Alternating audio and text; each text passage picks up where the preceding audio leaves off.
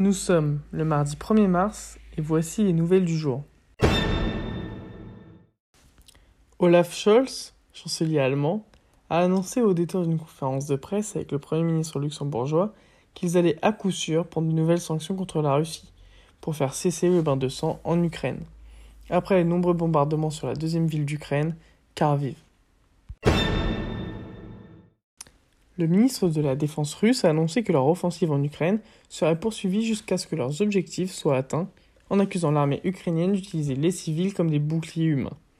La volonté est alors, selon lui, la démilitarisation, la démilitarisation et la dénazification de l'Ukraine, tout en assurant que l'armée russe n'occupe pas l'Ukraine.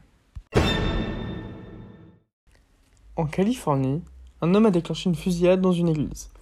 Il a alors abattu ses trois enfants, tué une quatrième sans lien particulier avec lui, avant de retourner son arme contre lui pour se suicider. Le gouverneur de Californie a alors déploré des meurtres absurdes, tout en sachant que les lieux de culte sont des endroits cibles de ces fusillades, en hausse depuis le début de la pandémie, sachant que les armes à feu ont fait plus de 44 000 morts en 2021. Je vous souhaite une bonne fin de journée et à demain pour de nouvelles actualités.